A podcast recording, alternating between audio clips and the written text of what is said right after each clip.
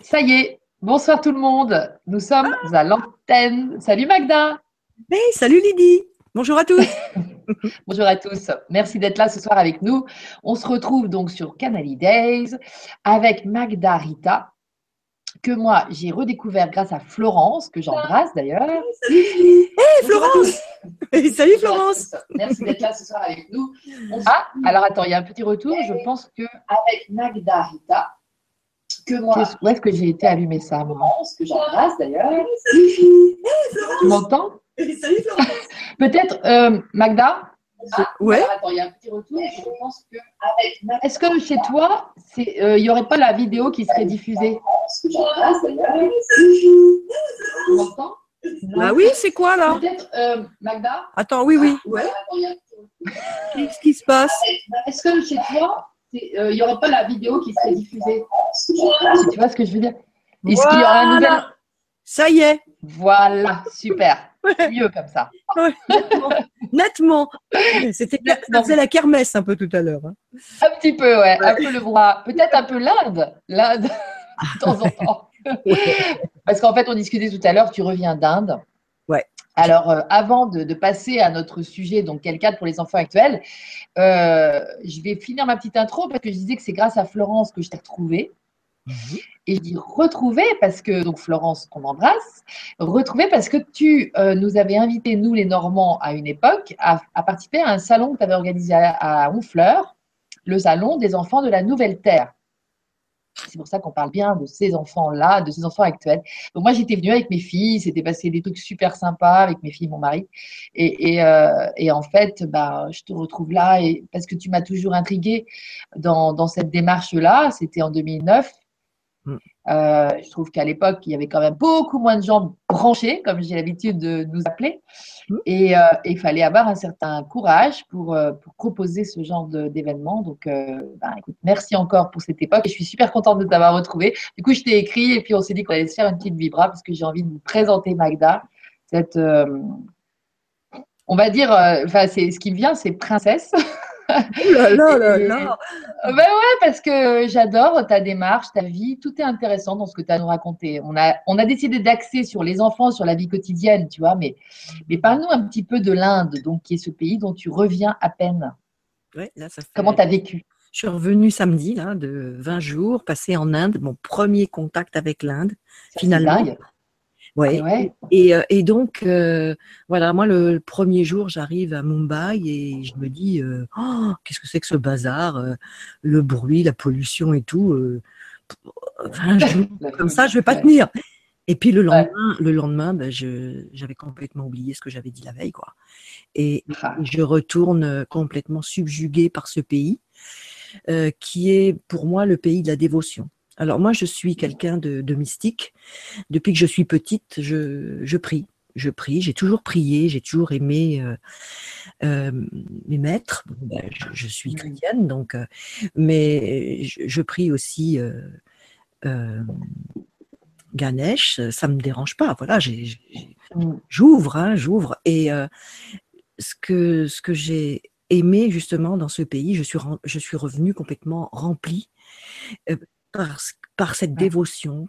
Euh, voilà, passer, j'ai passé du temps en genuflexion, en, en, en humilité, hu- humblement me mettre euh, à terre, voilà, pour euh, Mm. prier, pour, pour démontrer ma, mon humilité aussi, pour démontrer ma dévotion et, et mon amour pour ces grands, pour ces maîtres et, mm. hum, et pour Dieu en fait, hein, parce que derrière Ouais. il y a Dieu, c'est tout. hein.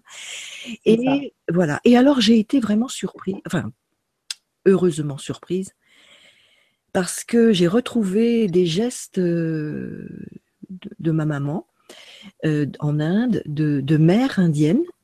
Et j'ai Ouais. retrouvé un peu de. Ben, parce que maman était une mystique hein, déjà. Euh, donc, euh, j'ai pas beaucoup de mérite finalement. Ça se, ma- ça se manifestait comment, ta maman, son mysticisme? Maman, ben, des prières, beaucoup de prières, et puis l'exemple, Ouais. l'exemplarité. L'exemplarité dans la droiture, dans. dans euh, on me dit, euh, je n'ai jamais entendu de mal, dire de mal de quelqu'un chez moi. Euh, dans ma maison. Donc j'étais très étonnée quand après j'entendais euh, des, des choses comme ça ailleurs, dans d'autres familles. Mais bon, Mm. Et donc, euh, ça, oui, ça, se démontrait dans la grande droiture qu'elle avait dans sa vie de tous les jours. Hein. voilà. Et puis elle priait pour. Elle me dit, elle, me disait qu'elle priait toujours pour pour sa famille, pour ses enfants, pour son mari, etc., mmh. etc. Voilà, c'était ça. Et mmh. puis toujours un petit mot gentil pour tout le monde. Alors voilà, c'était. Et mmh. j'ai retrouvé. Et alors, et bien sûr, elle nous enseignait elle nous enseignait l'amour de. Bon, ben nous, c'était Jésus à la maison, c'était Jésus-Marie. Et. Euh, donc, euh, à travers euh, l'exemple de Jésus, qui, son exemple, de, l'exemple de sa vie, eh bien, elle, elle disait que c'était un, c'était un maître à suivre. Donc euh, mmh. euh, voilà. Et alors, euh, bah, ça se manifestait le dimanche à la messe et, et comme on était une famille de chanteurs, alors bah, moi je chantais à la messe quoi. Je chantais pour je chantais pour Jésus. Pour moi, j'avais le cœur ah. comme ça. Méga ouvert. Ah ouais ouais. méga ouvert. et, et, et, je suis allée à la messe de moi-même jusqu'à très tard, jusqu'à 18 ans. Ah excellent. Ouais, ouais, ouais. Ah. me Ma mère m'a jamais obligée à aller à la messe, quoi. Non. Mais j'y allais parce que ça me, ça me remplissait. Ça te beauté, quoi. Ta maman, elle... Ta maman, elle a réussi à te donner le goût de ça, quoi. C'est marrant. Oui. Et alors, euh, c'est drôle parce qu'on était trois enfants et, et je suis là, quand même la seule à avoir suivi cette, cette voie ah. mythique. Voilà. Ça. voilà. Ouais, ouais. Et tu as retrouvé, tu dis, des, des femmes, des mamans? Ah, voilà, comme ma, comme ma mère. Alors, c'est-à-dire que le dimanche, surtout samedi, dimanche, les temples sont pleins. Et comme nous, on allait le dimanche à la messe avec nos beaux atours, on s'habillait mieux, on avait nos cols Claudine, nos petits cols Claudine tout blancs, euh, nos tresses à l'époque. Hein. moi, je suis née en 68 quand même, en 48. 48. Ah, c'est moi, c'est moi en 68. Non, mais 68, c'est quand même un passage. Et donc, euh, j'ai retrouvé ça, j'ai retrouvé ça et j'ai trouvé ça tellement beau. Les, dames en beau sari, les papas qui tiennent les bébés. Ce sont les papas qui tiennent les bébés. Euh, je pense que pour ah. maman qui a son beau sari du dimanche, euh, tenir le bébé, c'est peut-être un peu moins, mais dans les voilages, etc. Oui, d'accord. Non, c'est moi qui dis ça. Hein. C'est peut-être pas. pas parole, pas parole d'évangile. C'est juste une, une supposition bien que les suppositions soient pas très, c'est pas terrible, mais voilà, c'est ce que c'est une remarque que j'ai faite. Et alors je voyais les familles entières, euh, souvent des familles avec le papa, la maman, les grands-parents et les petits. Et alors ce que j'ai adoré, c'est les mamans. Alors ça, c'était le rôle des mères et les mamans très souvent, j'ai vu la maman avec un tout petit bout de chou qui était encore en couche culotte, hein, euh, et elle lui, elle lui montrait à mettre son front sur le pied de la, la, divinité et, et, de, oh. et, de, et, de s'incliner. Et, le petit euh, s'inclinait et, bien sûr faisait comme sa maman. Quoi. Et, là, je me dis, wow, je dis, je dis, mince, on a perdu tout ça en France. Ah oui. Hein? Mmh. Sans aller jusqu'à tout cela. Mais on a perdu le sens, le sens de, des rituels et le sens aussi, le retour vers une, euh, vers une, la prière. La prière. Ah, la, prière. Ben, la, dévotion, vous voyez, j'ai du mal à dire le mot dévotion quand je suis en France. Ben, complètement, c'est sûr que c'est presque un mot tellement fort qui peut en déranger. Bah, déranger, oui, puis on dit oh, dévotion, hein, c'est un peu cubéni, voilà. Alors on va dire oh, dévotion, c'est un cubéni, cubéni, grenouille de bénitier, euh, tout ça. Euh, euh, voilà, les euh, cato, tradicato, enfin, alors que. Oui, c'est ça. Voilà, c'est ça. Alors, on, va tout de suite être classé, alors que la dévotion, c'est, c'est dévotion vers, vers quelque chose de plus haut, plus fort, plus, plus beau. C'est dévotion. Moi je, moi, je peux, je peux me sentir. Euh, j'ai pas besoin de, rentrer dans une église. je suis. Un jour, on me demandait, on me dit, on me dit mais comment tu pries, toi? Oh, bah, je lui dis, tiens, tu vois, ce matin, j'ai fait ma plus belle prière. J'étais en train de marcher, et puis tout d'un coup, j'ai fait, oh, Dieu, je t'aime. Ah ben, pour moi, voilà, stop. Mais alors, je, l'ai dit, tout d'un coup, ça, c'était, c'était imminent, fallait que je le dise. Et ben, j'étais en train de marcher, ben, il y avait du monde autour de moi, puis tout d'un coup, je oh, oh Dieu, je t'aime. Bah, je ne le crie pas non plus. Mais, et puis, j'avais le cœur qui était complètement euh, ouvert, quoi. Ouvert, mmh. comme une fleur, quoi. Puis je fais, oh, toi, je t'aime. Voilà, c'est tout. C'est une prière. c'est ça, c'est ça. C'est comme ça que ça se manifeste dans ton quotidien. Ouais, oui, oui, oui. Que ça peut. Puis alors, je suis, euh, voilà, pour moi, la dévotion à la beauté, euh, quelque chose qui est beau, un coucher de soleil, un arbre, euh, tout d'un coup, il y a un ciel, pas possible, quoi. On est là, oh Et eh ben moi, tout de suite, je vois une création divine. Pour moi, c'est et, moi, je vois que ça, quoi. Je, vois du, divin partout. Voilà, c'est pour ça que je dis, bah, je suis peut-être un peu bête, un peu bébête pour certaines personnes, mais moi, ça m'est égal, quoi. Et quand tu parles de la France qui, n'utilise que peu ce mot de dévotion et qui est beaucoup moins, euh, qui a perdu un peu ce que tu as pu voir en Inde, est-ce tu parlerais aussi de, l'ensemble du, monde occidental ou, c'est la France particulièrement Du monde occidental. Ben, surtout la France. Moi, je dis surtout la France euh, parce que, bon, moi, je vais aux États-Unis, hein, j'ai toujours un pied là-bas. Euh, ben, les États-Unis, moi, quand je, quand je vais dans, un, dans une église aux États-Unis, euh, je ressors de là, j'ai, on a chanté, on a chanté. Alors là-bas, c'est, le Christ, euh, mmh quel qu'il soit. Bon, bref, quel que soit le, euh, moi je vais chez un peu, moi je mange à tous les râteliers, hein, voilà. Honnêtement, il y a une mmh. église qui est ouverte, j'ai envie d'y aller, j'y vais. Et alors, là-bas, par exemple, il y a, là où j'habitais, à, à, Miami, il y avait, pas loin de chez moi, il y avait Unity, Unity Bay. Et alors, euh, euh, oui, Unity, c'est un, c'est un, mouvement. Euh, et puis là, comme j'étais sur, sur une baie, c'était Unity Bon, bref. Eh bien, on était le dimanche matin, on était 2000 personnes. ah oui, quand même. 2000 personnes. Alors, il y avait des télés, des écrans pour, pour, avec les paroles. Et quand on se mettait à chanter 2000 personnes avec une foi vibrante, ah euh, voilà quoi. Je veux dire que quand on sort de là, on est tout chaud, tout bouillant. Hein. Moi, je veux dire, je savais même pas quoi faire de l'énergie qui était en moi, quoi. On a, mmh. euh, voilà, c'est ça. Et, et, ben c'est ça aussi les États-Unis, quoi. Et il y a la liberté de culte aussi euh, que je retrouve en Inde, parce qu'en Inde, on pouvait trouver une grande mosquée, un temple de Shiva tout à côté, et puis un petit temple avec Jésus, Marie.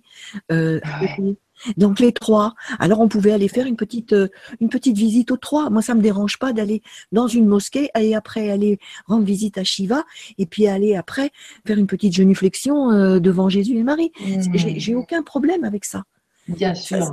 voilà, c'est tout parce que tout derrière il y a il y a un Dieu unique quoi. Je veux dire pour ah, ça c'est ma vision des choses. Euh, et, et, moi, ça me remplit, ça me nourrit, ça me remplit. voilà. Mmh. Excellent. Voilà pour Merci.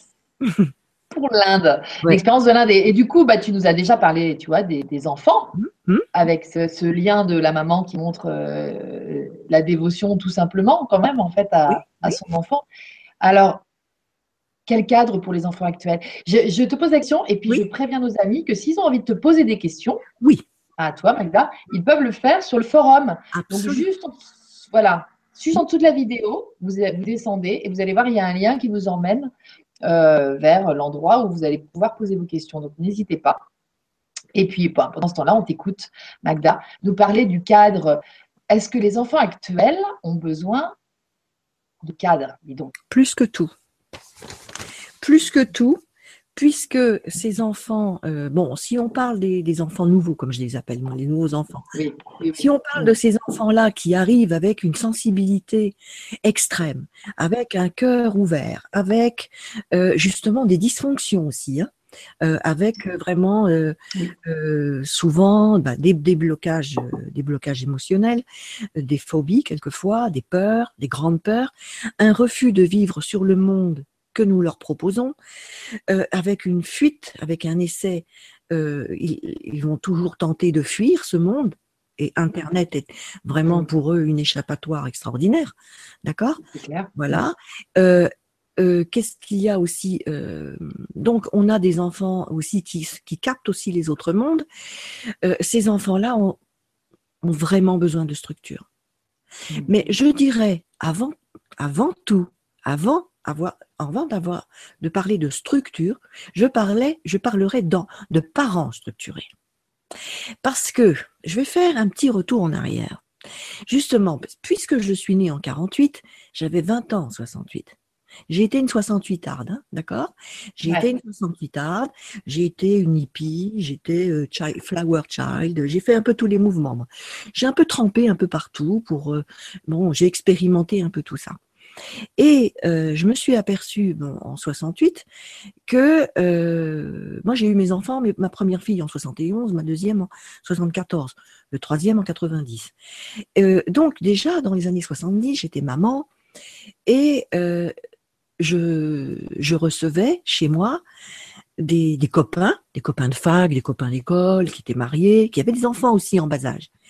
Et puis, c'est là que j'ai remarqué quelque chose. Euh, j'avais, j'avais des copains, je disais, ben non, je t'invite plus avec tes enfants. Je suis désolée. Je peux pas t'inviter avec tes enfants. Alors, j'avais remarqué que moi, mes enfants, j'avais euh, pas changé, j'avais adapté la maison pour qu'elle ne soit pas dangereuse. Par exemple, une, table, basse avec des angles, c'est pas possible pour des enfants qui courent, hein, pour des petits. Donc ça, j'avais aménagé tout ça. Mais par contre, euh, ma vidéo, euh, euh, ça s'appelait comment à l'époque La sono là, hein, la sono et tout le ton qui était à leur, à leur portée. Eh bien, mes enfants, elles n'y touchaient pas. Elles ont bien sûr tenté de tourner les boutons mais non, ça, c'était un interdit. Parce que ça, ça appartenait à papa et maman. Donc j'avais, j'avais établi des choses dans la maison. Il y avait des appartenances. Donc, je leur avais expliqué, ça, ça appartient à papa et à maman. Par exemple, moi, j'avais dit, euh, moi, j'ai horreur qu'on fouille dans mon sac à main. Donc, j'avais, et puis, je trouve que ça ne se fait pas. Euh, donc, c'était mes valeurs, les, mes valeurs personnelles, les valeurs de la famille. Et j'avais expliqué à, mes, à, mes, à ma petite fille aînée, d'ailleurs, euh, que c'était à moi. C'était, voilà, c'était personnel. Mmh. Et par contre, qu'est-ce que je faisais, moi? Eh ben, je n'allais pas fouiller dans son sac. Voilà. Vous voyez, euh, tu vois ce que je veux dire, c'est que euh, il y a ce qu'on demande à un enfant. L'enfant, on doit montrer à l'enfant que la règle est bonne pour nous aussi. Mmh. C'est-à-dire que moi, je disais aussi, la chambre de papa-maman, c'est la chambre de papa-maman. Il y avait la chambre de ma fille aînée, Jennifer, et la chambre de Julia, la cadette. Eh bien, euh, c'était des lieux sacrés, c'était pas des lieux sacrés, mais des lieux euh, privé. Hmm. C'est-à-dire que le dimanche matin, les petites se levaient, elles venaient dans la chambre de papa-maman, c'était pas un problème, tout, allait bien, c'était bien. Mais je veux dire que on n'y allait pas pour euh, fouiller ou un truc comme ça, hmm. parce que c'était la chambre de papa-maman. Moi, je, par exemple, quand ma fille était occupée dans sa chambre, eh bien, je ne rentrais pas comme ça, comme dans un moule. Hein. Je lui disais coucou, je peux rentrer. Alors, ce que je demandais à mes enfants, il était normal que je, fasse la même chose pour leur territoire, mm. leur, leur bien, leur bien, leur, euh, euh, leur cachette, parce que je sais qu'elles avaient des cachettes, etc. Donc, euh, c'était normal que je n'aille pas fouiller dans leur cachette, puisque moi, je ne, je ne voulais pas qu'on vienne fouiller dans mon sac ou dans mes affaires. Donc, voilà. Et donc, ces amis qui venaient avec leurs petits, à qui on avait laissé tout faire, qui tournait tous les boutons, qui allait me fouiller dans mes livres, etc., etc. Et ça, c'était les 68, beaucoup de, enfin, je dis pas tous, puisque moi j'étais une 68 arde, mais à cette époque-là, on a vu, ça a commencé, euh, les enfants avec le fameux, le fameux dit-on, il est interdit d'interdire. Donc, moi, quand je fais un petit peu la rétrospective de comment s'est modifiée la cellule familiale, elle a commencé là. 68 avec il est interdit d'interdire, etc. Euh, euh, ça a été comme ça, Là, le grand bouleversement a commencé là. Et toi, tu, vivais ça comment du coup? Parce qu'il est interdit d'interdire. Si tu dis que tu étais 68 tarde, tu étais dans le move Oui, j'ai été 68 tarde, mais alors ce que je dois dire, c'est que moi, j'ai tellement eu une... En fait, j'ai tellement eu une famille cadrante que j'ai pu me permettre toutes les folies, sans jamais perdre mon âme. Un jour, j'ai dit à mon père, un jour, j'ai dit à mon père, j'avais peut-être 50 ans à cette époque-là, et il me demandait si il me demandait si l'éducation qu'il m'avait donnée, est-ce qu'il n'avait pas été trop dur avec moi, etc. Et je lui ai dit, rassure-toi, parce que moi, il, fallait que je sois cadrée. Parce que moi, je fais partie de ces enfants-là, justement. C'est pour ça que je peux en parler. Autant ma sœur et mon frère n'avaient pas besoin de ce cadrage. Mais moi, j'avais mmh. besoin de ce cadrage. Parce que moi, j'avais vraiment une ouverture. Je voulais tout savoir, tout connaître, tout, tout, tout capter, tout vivre. Mais si je n'avais pas eu le cadrage de mon père, alors voilà ce que je lui ai répondu à mon père. Je lui ai dit, papa, merci pour ton éducation, parce que grâce à toi, donc ça c'est une image, j'ai pu monter jusqu'au plus haut des gratte-ciel. J'ai pu aller sur le balcon. J'ai pu passer une jambe, mais jamais sauter. Voilà. Et, et ça, c'est ça l'éducation, c'est ça un cadrage. C'est-à-dire que l'éducation de mes parents, ils ont, ils m'ont permis de faire des expériences, mais jamais sauter dans le vide. Hmm. D'accord? Parce qu'il y avait toujours euh, bah, ce cadrage. c'est, je ne sais pas, je ne peux pas trop comment. En fait, excuse-moi, on a l'impression d'entendre qu'il y a moins de peur, du coup, à ton niveau. Ben non. Tu n'as pas, pas peur. Ce cadrage, donc, en, gros, engendrerait euh, une Une assurance. Une assurance. Une assurance. Oui, ça renforce. Des parents forts font des enfants forts. J'ai remarqué ça. Hmm. Et si vous voulez avoir des enfants forts, il faut être fort vous-même. Ben, bien sûr. Parce que moi, je, me suis toujours sentie en sécurité avec des parents pareils. C'est ça. Hein? Parce que euh, ah voilà, c'était pas attention, c'était que mon père n'était pas forcément tendre. Attention, quand euh, quand je franchissais la barrière, euh, euh, ça, plus. ça bardait, comme on dit, hein, ça bardait. Donc, euh, bah oui, euh, bah, bah, là, à ce moment-là, on fait profil bas. Hein. Ouh, ouais. on fait profil bas, on la ramène bas, hein, puis on se dit, bah oui, il a raison. Hein. Il a raison. Ouais, on se ou on se le dit que le lendemain. Et voilà, la punition était prévue d'avance, bah, c'est tout. C'est ça. ça. Tu savais à quoi t'attendre. Voilà, absolument. Et en plus, ce qui était, ce que j'ai trouvé, ce que je trouve aussi intéressant, euh, c'est que euh, il flanchissait pas. Il ne flanchissait pas. C'est-à-dire que euh, bah, si, on, si on persistait trois fois à essayer de pousser la barrière, bah, la barrière ne reculait pas. Hein.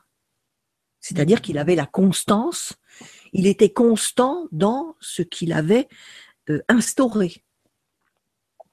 D'accord Et les barrières étaient assez larges quand même. Hein. les barrières étaient mmh. larges. Mmh. Alors, moi, j'ai reproduit ça chez moi. Voilà, par exemple, voilà, je donne un exemple. Euh, mes filles ont 4 ans de différence, donc elles ont deux tailles différentes, d'accord, hein, quand même. 4 ans, ça fait quand même une. Euh, il y avait une grande et une plus petite. Bon. Et alors, euh, on avait, on venait d'emménager dans une maison où il y avait un grand escalier, et l'escalier, il y avait deux pans de mur blancs de chaque côté, très haut et bien blancs. Et alors, j'avais laissé en bas de l'escalier plein de boîtes de pastels, euh, peinture à l'eau, des crayons de couleur, etc. Et puis j'avais dit à mes filles, voilà votre terrain de jeu. Faites-moi les plus beaux dessins que vous voulez. Ça, c'est pour vous. Donc il y avait, il y avait un étage de chaque côté. Et alors la grande était à sa hauteur et puis la petite avait tout en bas. D'accord. C'était extraordinaire. Et alors, mais par contre, j'étais ça, ça a créé des peurs chez les gens. Alors, par exemple, euh, euh, je sais que mes voisins, mes cousines me disaient euh, Oh là là, mais tes filles, quand elles vont venir chez nous, elles vont, elles vont gribouiller partout. Eh ben non, parce que mes filles, elles n'avaient pas besoin. Elles avaient des murs entiers pour elles. Et Donc, c'était, ouais, c'est ça, elles avaient le lieu. Elles avaient un lieu, c'était pour elles, mais on n'a jamais trouvé un coup de crayon ailleurs. En fait, c'était comme un cahier. Quand on donne un cahier à un enfant, il sait que c'est son cahier. Ben, elles, elles avaient mm. un mur. Elles avaient deux murs. Donc, elles, elles, savaient que c'était là et c'était pas ailleurs. Donc, vous voyez, les règles sont établies. Bon, ça peut, ce genre de règles peut choquer. Bon, moi, c'était les valeurs de ma, c'était mes valeurs à moi. D'accord? C'est ça. Voilà.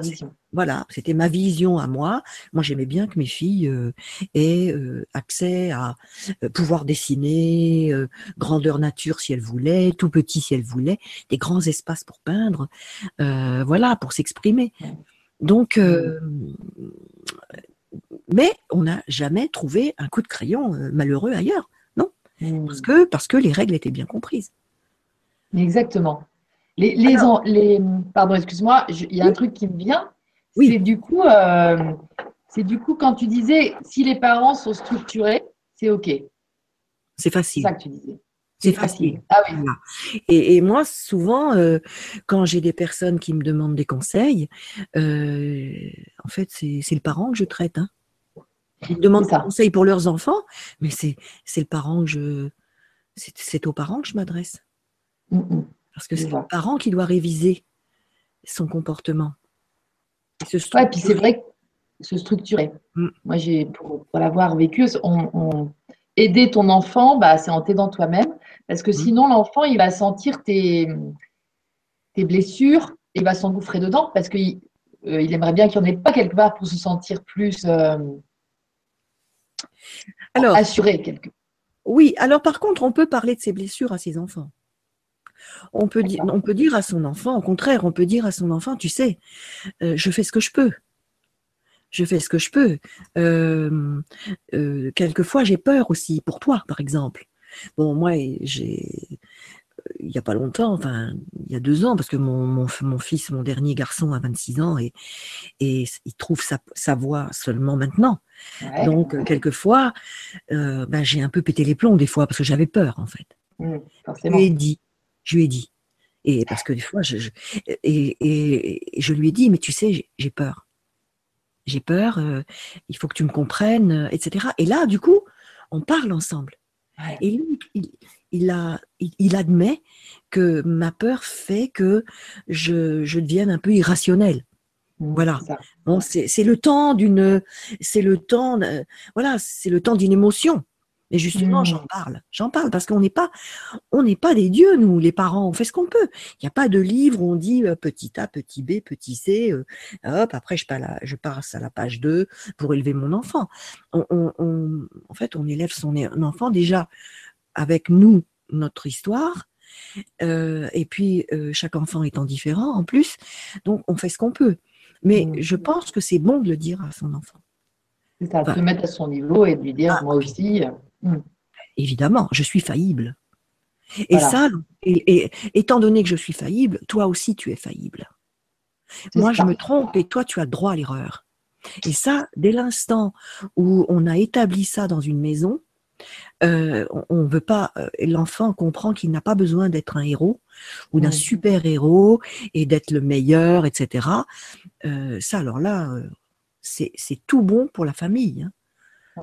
Parce qu'on fait tout ce qu'on peut euh, avec, euh, avec bienveillance. Moi, c'est le mot que j'aime bien, c'est bienveillance. Quoi. Quand on est bienveillant, euh, tout de suite, on a le, le fait de dire bienveillant, le, visage se transforme. Parce que mmh. quand on est bienveillant, on veut le meilleur pour l'autre. D'accord? Voilà. Donc, euh, bon, voilà, voilà, voilà. Qu'est-ce que je pourrais dire? Enfin, ça va venir parce que j'ai fait, fait des petites notes, moi. Euh, ah, bah vas-y bah, Oui, mais alors, je ne sais même plus euh, où j'en suis, j'arrive même pas. parce que tu improvises un petit peu, toi. Ouais, parce que c'est la première fois que je fais des notes. Je me dis, oh, allez, bon, allez, je vais pas les prendre parce que, en fait, je, je suis fichue. non, mais c'est vrai que je suis d'accord avec toi. Moi, je, vais relancer un truc. C'est. Il y a un truc qui nous perd un peu. moi, je suis mère d'adolescentes, de, deux adolescentes. Euh, et l'adolescence, c'est quand même un des grands mystères aussi. Il y a un sacré virage aussi. Hein. Et tout en découvrant, j'ai pu découvrir petit à petit, ça fait une dix, douzaine d'années que je, que je suis rentrée dans, cette ouverture, tu vois, qui grandit un petit peu plus chaque jour maintenant. Mais à l'époque, elles étaient, elles étaient vraiment petites et je maîtrisais pas. Enfin, je dis pas que je maîtrise aujourd'hui, mais tu vois, c'était. Et donc, des fois, je regrette parce que je me dis, euh, c'est petit qu'il faudrait les briefer déjà pour les ouvrir. Parce que là, l'adolescent, il va peut-être être un peu. Et juste avant, moi, de m'ouvrir, j'étais en lien avec un psychologue s'appelle Didier Pleu, qui travaille à Caen. Et, et euh, je, faisais mon travail sur moi avec lui. Puis il, m'avait briefé sur une technique, puisque je suis psychologue, tu vois, c'était la psychologie cognitive et motivo-rationnelle. Et ce monsieur, il a écrit des bouquins sur les enfants parce que euh, lui, il est un petit peu anti-Dolto. L'école de Dolto, tu vois, c'est un peu, euh, bah, justement, euh, faites confiance à l'enfant, l'enfant c'est ce qui est bon pour lui, il y a une forme de liberté qui, s'est un peu imposée, puis la considération de l'enfant, le regard qu'il portait. Et lui, il a dit, ouais, mais ok, mais il faut pas non plus les laisser faire, tout ce qu'ils veulent, comme ça et tout. Mhm. Donc, tu vois, ça, rejoint, parce que moi, j'ai eu un moment de un petit peu de questionnement par rapport à tout ça. Je me suis dit, mais. Et, effectivement, maintenant, je comprends bien quand tu parles de 68, mmh. une espèce de lâcher prise, de tout se fait naturellement, euh, laissons faire les trucs et tout. Et puis, en fait, euh, ouais, mais l'enfant, lui, il est là devant un, un buffet, euh, il y a trop de trucs, quoi. Donc. Oui, et puis alors en 68, il s'est passé quelque chose, c'est que la famille a été disloquée. Voilà, famille, le mot famille, euh, c'est devenu euh, obsolète. Obsolète complètement.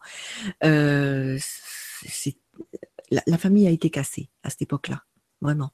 On a, je pense qu'il y a eu une grosse, pour ma part, il y a eu une manipulation parce que après, avec le temps, moi j'ai fait de la politique, hein, je me suis présentée comme députée, machin. J'adore la politique. ah oui, ça, alors là, je, je, je, euh, je regarde un petit peu tout ce qui se passe dans le monde et chez nous. Euh, c'est navrant, mais bon. Euh, bon. bah vas-y, présente-toi, Magda. et, et, donc, euh Là, après, j'ai vu comment on a été manipulé en 68. Ouais. Je sais pourquoi. Manipulé. Oui, oui, oui. Il y a eu une manipulation politique mm. en 68. Bah, c'est peut-être pas trop le jour, mais ça, je pourrais en parler une autre fois si tu veux, parce que. Ouais, ouais, ouais, ouais. On peut parler de ça. Mais ça, je pourrais en, oui, je pourrais parler un petit peu comment on a, comment les jeunes ont été euh, manipulés en 68 et par qui et pourquoi. Et pourquoi? Parce que De Gaulle, à ce moment-là, faisait quelque chose euh, contre, euh, bah, contre le système américain, enfin surtout contre le NOM, hein, l'ordre mondial. Le, nouvel ordre. Le, nouvel ordre, mondial, donc le NOM. Et en fait, quand, euh, quand De Gaulle disait à cette époque-là US Go Home, c'était pas US Go Home, c'était c'était la Fed Go Home. Parce que la, Fed, la Fed c'est la, la, la banque la Banque mondiale, la banque. Euh, voilà. Ok, d'accord, ça se relie encore. Qui a, été, qui a été introduite par les, dirigeants d'après. Donc, parce qu'après, voilà. Donc, euh, mais ça, je ne peux pas en parler ce soir parce que sinon, on va, va faire un, amalgame. Ouais, mais n'empêche qu'il y a cette histoire de manipulation. Voilà, c'est pour ça que nous, les jeunes de l'époque, on a été manipulés à, faire 68, quoi. D'accord. Et dans, dans la manipulation, c'était prévu ça que la famille soit explosée? Dans le concept? Ça fait, oui, ça, ça, ça, remonte un petit peu avant, parce que ça, on fait pas ça comme ça du jour au lendemain. Mais oui, ça fait partie de quelque chose qui était programmé. C'est ce que je. Ok. Oui, oui. C'est ce que tu vois. Ouais, ben, c'est intéressant qu'on en parle ça. Bah, voilà. Et là maintenant, euh, bah là c'est pas, c'est pas mieux en ce moment. Hein. Là maintenant, bah, euh, là, là, bon, maintenant, euh, je vois par exemple euh,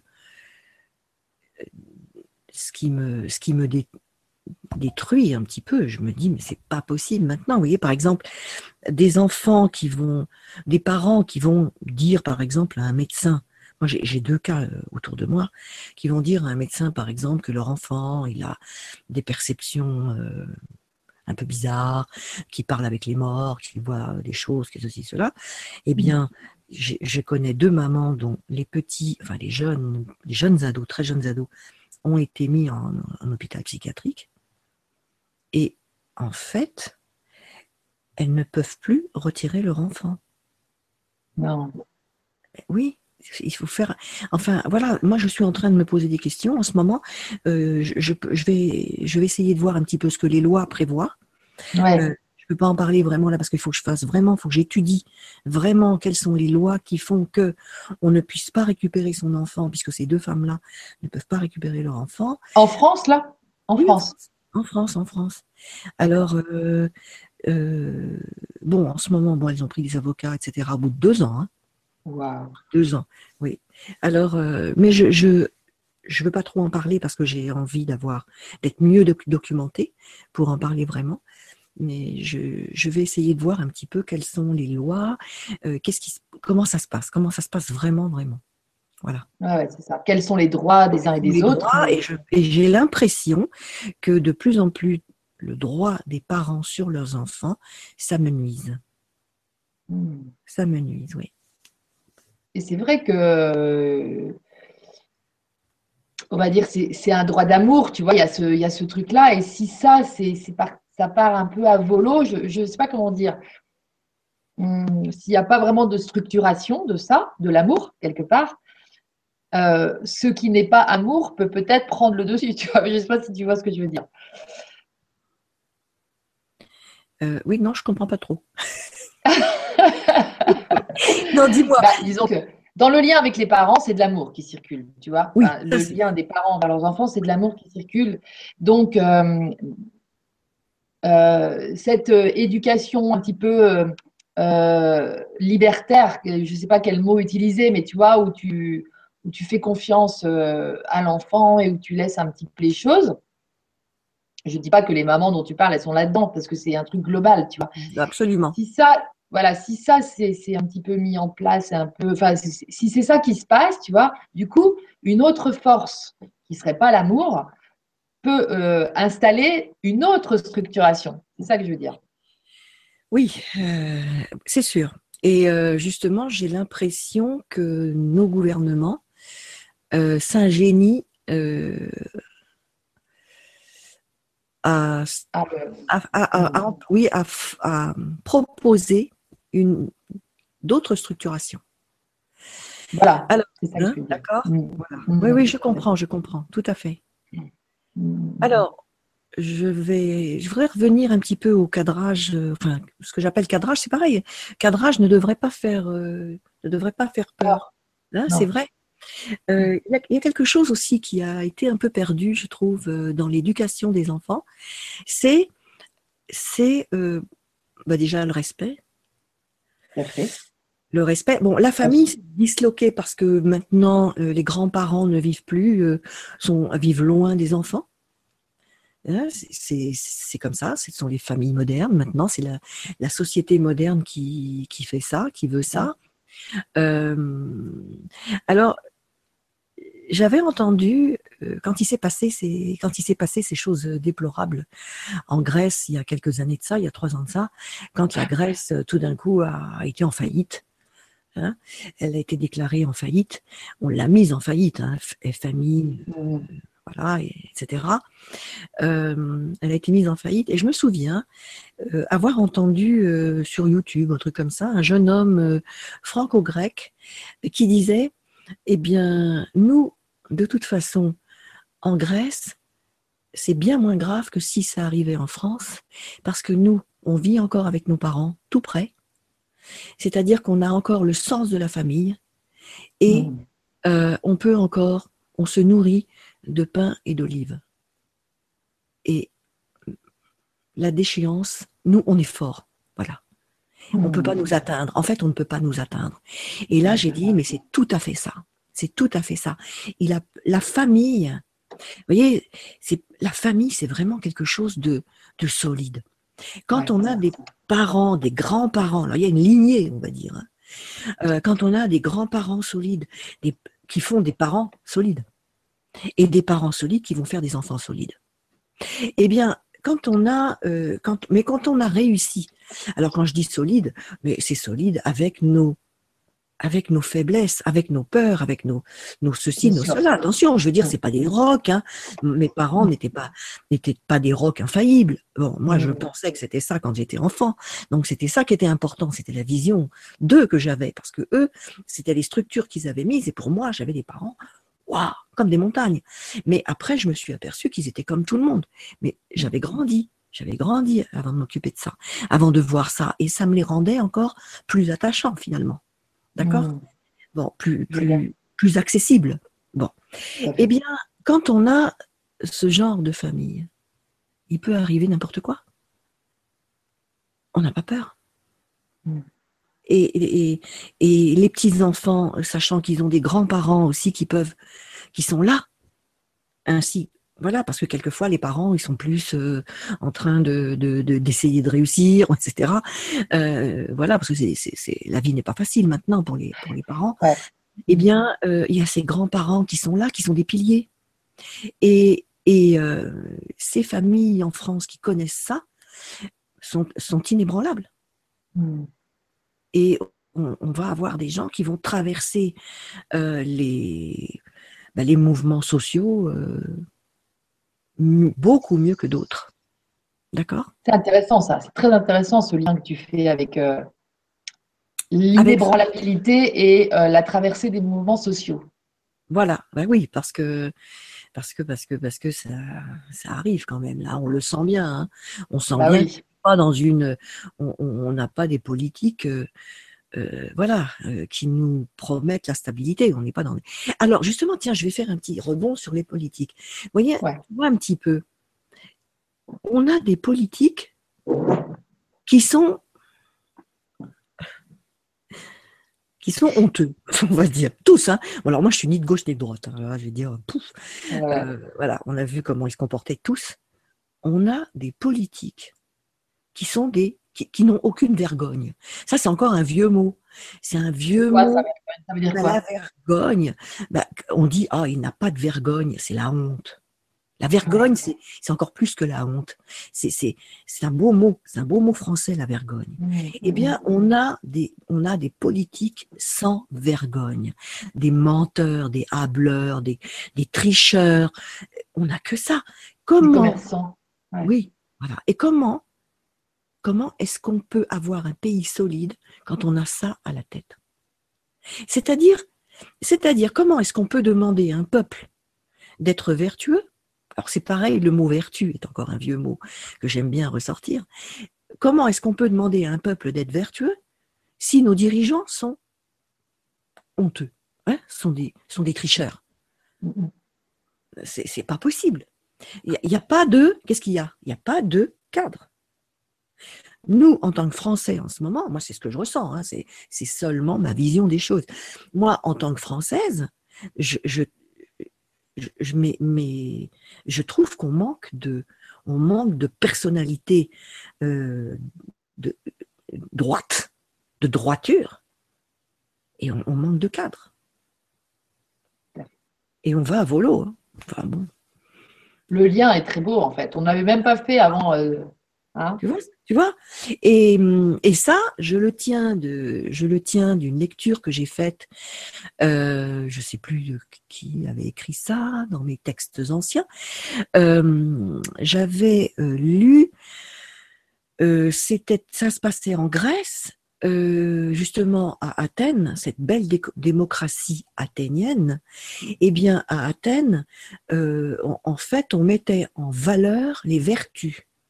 Et les enseignants n'étaient que des hommes vertueux qui avaient fait preuve de, leur vertu. C'est-à-dire comment est-ce qu'un enseignant peut demander à un élève de se tenir dans une droiture irréprochable si lui-même n'est pas cet, enseignant irréprochable? Eh bien, c'est pareil pour les parents. Et c'est pareil pour nos dirigeants. Comment un dirigeant euh, non vertueux peut demander, euh, peut diriger des gens, euh, les, de leur demander d'être vertueux. Voilà. Et, en fait, c'est en fait tout est exemplarité. Donc un parent va être, alors voilà doit être exemplaire. Attention, l'exemplarité c'est pas parfait. Ça n'a rien à voir avec la perfection. C'est-à-dire qu'un parent qui va dire je te demande de faire ça, voilà, dans ma famille, dans notre famille, voilà, on fait ça, voilà comment nous sommes, voilà, c'est aussi formidable de, de, parler comme ça, de dire, ben voilà, nous, ce sont les valeurs de notre famille, par exemple. on est des artistes, ça peut être une famille d'artistes, ça peut être une famille de, de traditionnels, ça peut être une famille de chercheurs, ça peut être une famille de, de, de, nomades, hein, nomades dans leur tête, c'est des gens qui vont voyager partout, qui vont chercher, etc. Et alors, euh, c'est formidable, ces, ces familles... Euh, moi, je, suis euh, toujours admirative de voir différentes familles.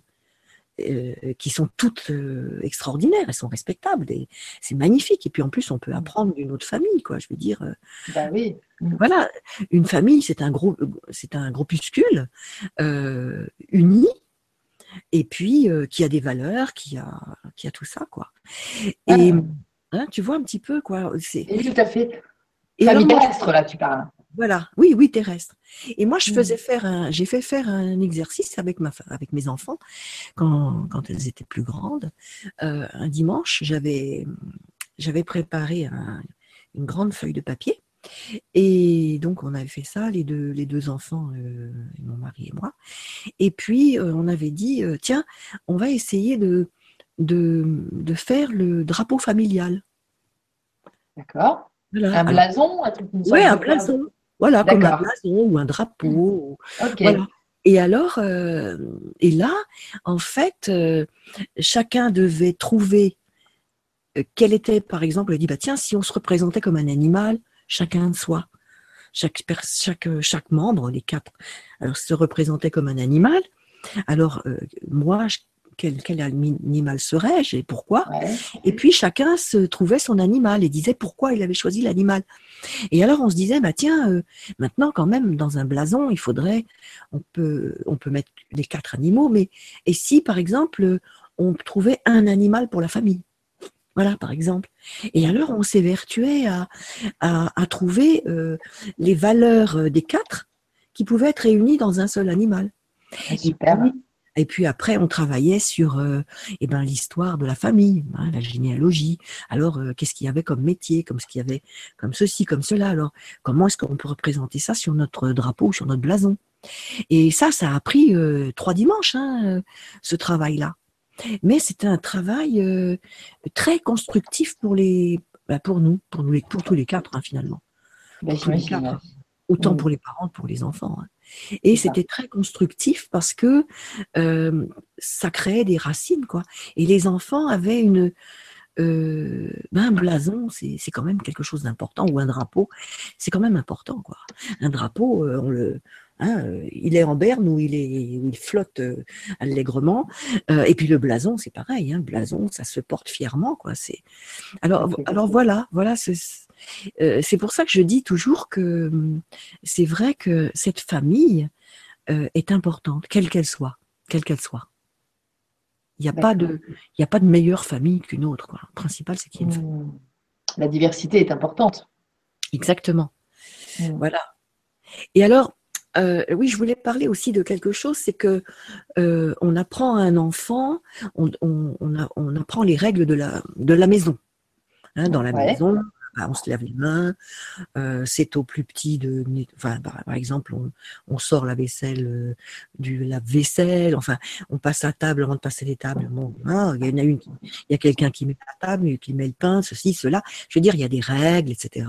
Il y a le règle du dormir, de la toilette, il y a le règle de ceci, le règle de cela.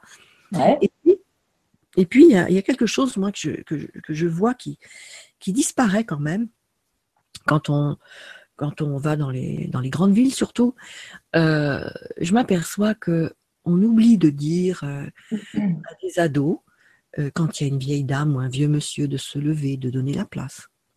Et quand je parle des ados, je parle des grands ados, hein, des grands ados. il n'a pas, il pas appris, sinon il le ferait. Tout à fait. Parce qu'il n'y a pas de raison.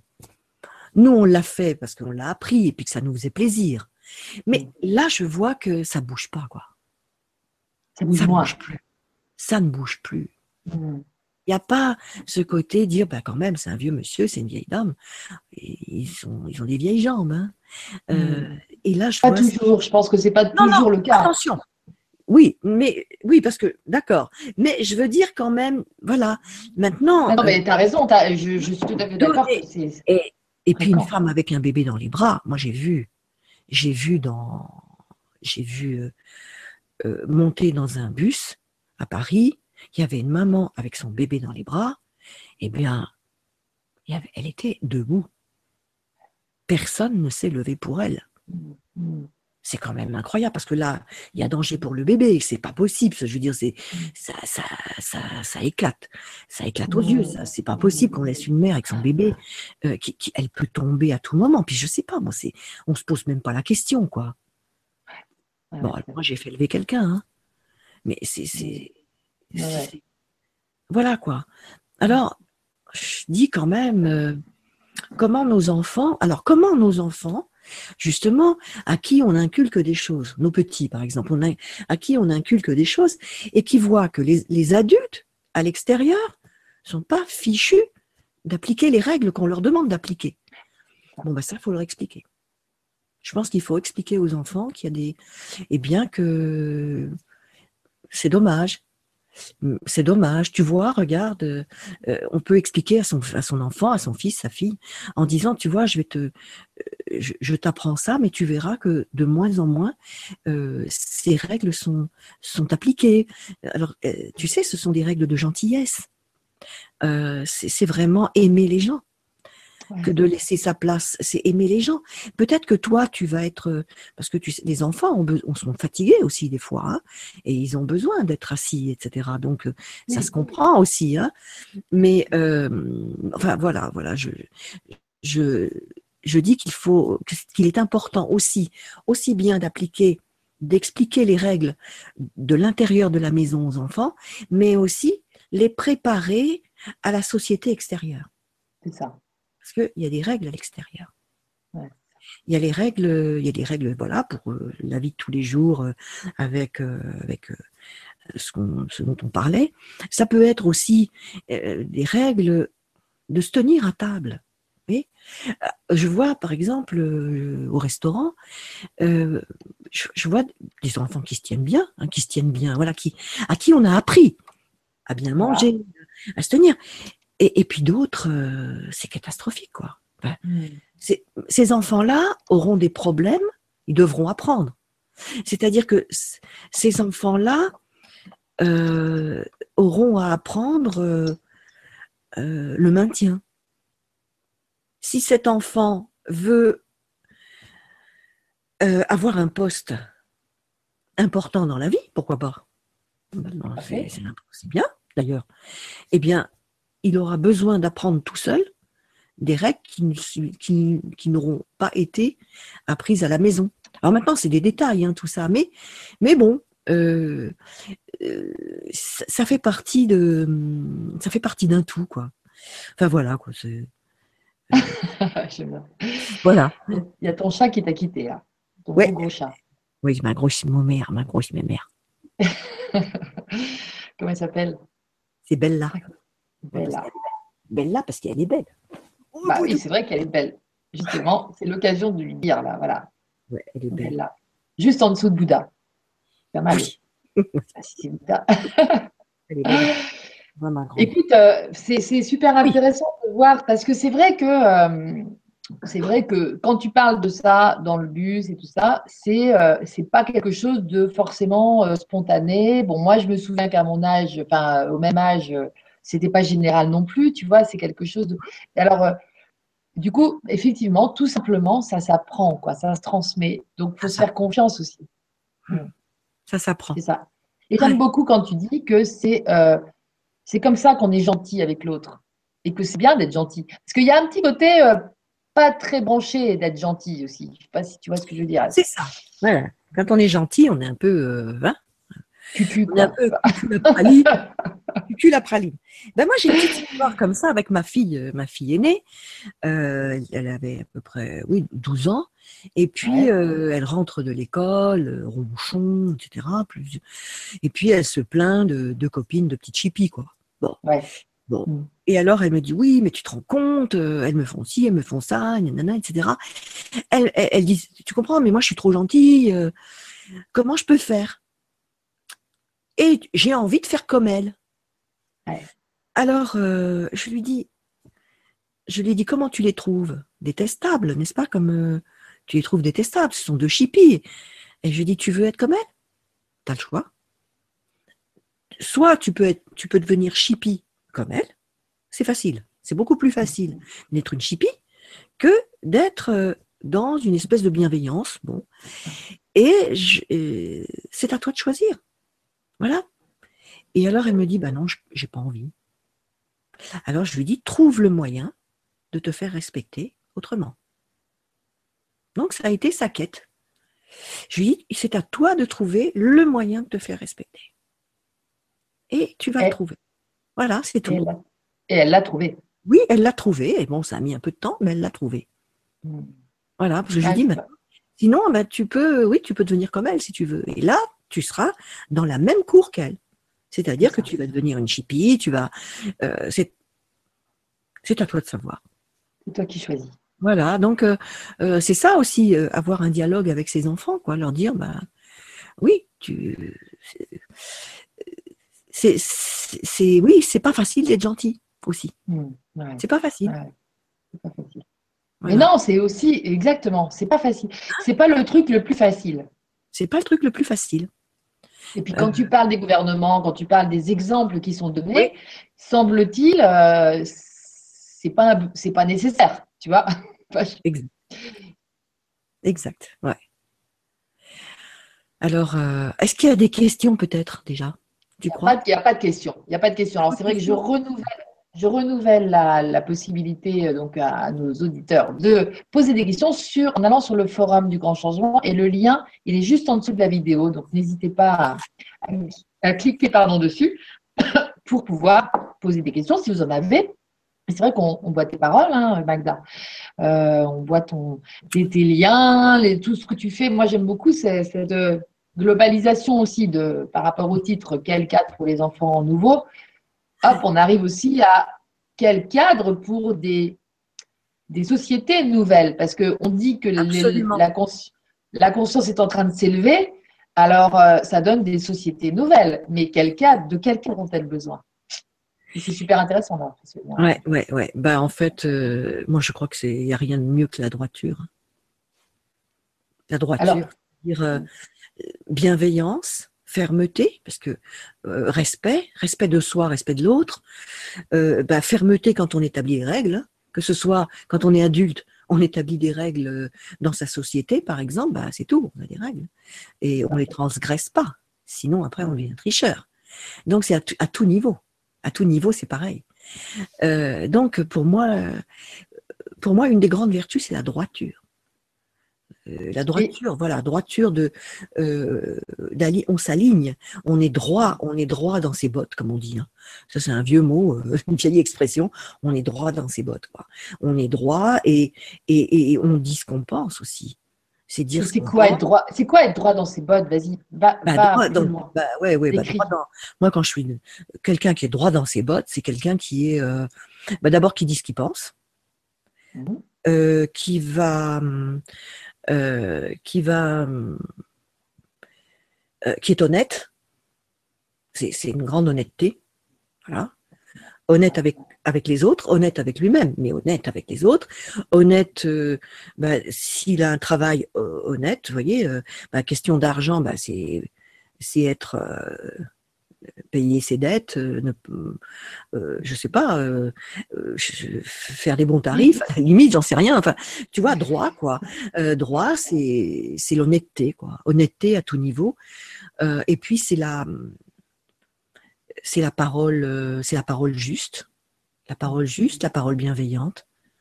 Et puis et puis toujours avoir une la part du pauvre, hein, comme je dis toujours. cest ben moi, ça me vient de ma famille encore. Hein, ça, j'ai une grand-mère qui, euh, une grand-mère qui, euh, qui s'appelait euh, Angelina en plus, petit ange alors. Et mmh. elle, chez elle, et eh bien dans ce, dans, dans la ville où elle habitait, quand il y avait des, des gens qui, qui, qui passaient, souvent, ce sont des gens qui se louaient à la journée.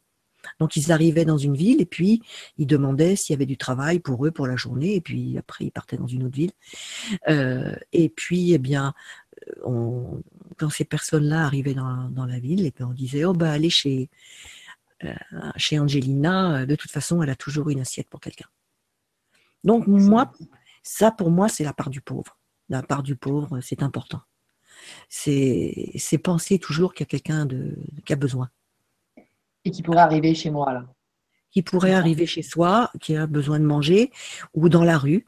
Dans la rue, on peut, on peut donner, mais on peut pas forcément toujours donner. Voilà, on a aussi un petit, une pièce, c'est pas grand chose, mais une pièce, on a toujours une petite pièce. Hein. Mais aussi, c'est aussi euh, dire quelque chose. Moi, j'ai un jour, je me souviens, j'étais à Paris, euh, j'étais dans le métro, dans un couloir du métro, et puis, euh, bon, moi j'avais de la chance, je ne travaillais pas, enfin j'avais le temps, et il y avait tous les gens qui allaient bosser, bosser, bosser, bosser, bosser, ça y allait dans les deux sens. Et puis je, vois à ma droite, là un peu plus loin, euh, une forme comme ça, une forme féminine, toute noire parce qu'elle avait un voile. Donc c'était une femme musulmane, voilée, enfin juste avec un voile sur la tête, et, son corps, elle avait sa, son, habit noir. Et alors elle était juste assise, elle avait, il y avait une jolie main blanche qui était juste tendue comme ça, puis elle, avait, on sentait qu'elle avait la honte. Elle baissait la tête.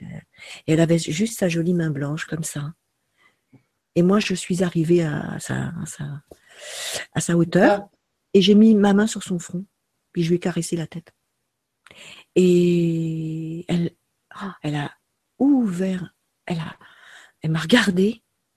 Elle avait des beaux yeux magnifiques. Et elle, elle s'est mise à pleurer. Et elle m'a dit, vous ne pouvez pas savoir ce que ça me fait comme le bien que vous me faites. Alors j'ai voulu lui donner un peu d'argent, mais dit non, non, madame, c'est trop. J'ai dit non, c'est pas trop. J'ai dit c'est normal, c'est en plus, mais et, voilà. Donc on a voilà ça, c'est un geste, c'est c'est pas grand chose. Mm. C'est on peut le faire. C'est ta, spontanéité. Ouais. Que tu veux parler dans ces cas-là. Oui, ouais. Et puis moi, les, les, hommes de la rue, c'est mes frères. Hein. Mm. J'ai organisé des, des repas de fête pour eux déjà. Mm. Ouais, c'est mes, mes potes. Mais vas-y, je les aime bien. C'est beau que tu nous racontes ça parce que c'est très inspirant. Si tu veux, tout, tout, tout semblerait nous dévier d'avoir des exemples comme ça. Ben, on peut tout faire en fait. Hein. On peut tout faire. Euh, vraiment, euh, il faut un petit peu de courage. Il faut un peu de courage. Euh, enfin, pas pour mettre la main sur, la, sur le fond. Moi, ça me donne pas de courage. J'ai pas besoin de courage pour faire ça. Mais pour organiser un repas de fête pour les hommes de la rue, de de, là où j'habitais avant, euh, il m'a fallu un peu de courage parce que tout d'un coup, euh, il faut avoir des sous, faut, faut. Enfin, moi, je sais demander. Hein, j'ai pas, de problème avec ça. Je peux demander euh, président de la République. Ça me dérange pas. Hein, voilà. Je frappe pas. Ouais. ouais, ouais. Puis bah, c'est vrai que quand on veut quelque chose, il faut le demander. Oh ben voilà. Puis, moi, je, quand je demande, j'ai pas peur. J'ai pas peur. Voilà, c'est ça, c'est que j'ai peur de personne en fait. Mais non, t'as pas peur. Voilà. J'ai pas peur. Je, pense que c'est ma la structure, euh, c'est la structure que j'ai eue quand j'étais petite, quoi. Hmm. J'ai pas peur. Voilà. Il faut pas m'embêter. Hein. Du coup, toi, ça marche pas les gouvernements qui te font peur? Non. Parce que c'est une aide pour eux de la peur. Ça, ça marche. Oui. Ah oui, non, non, non. Ouais, non, ça... Non. J'ai pas peur ni des casquettes et des trucs comme ça. C'est pas parce que quelqu'un a un uniforme devant moi qui va me faire peur. Hein. J'ai pas peur. J'ai pas peur de, ni d'un banquier, ni d'un huissier, ni d'un flic. Bon, j'ai du respect pour eux, il hein, n'y a pas de problème. Mais souvent, vous savez, il y a des gens, euh, ah, ils sont un peu tremblants. Non, j'ai pas, pas du tout, pas du tout, du tout. Pas peur du RSI non plus. Je connais le RSI.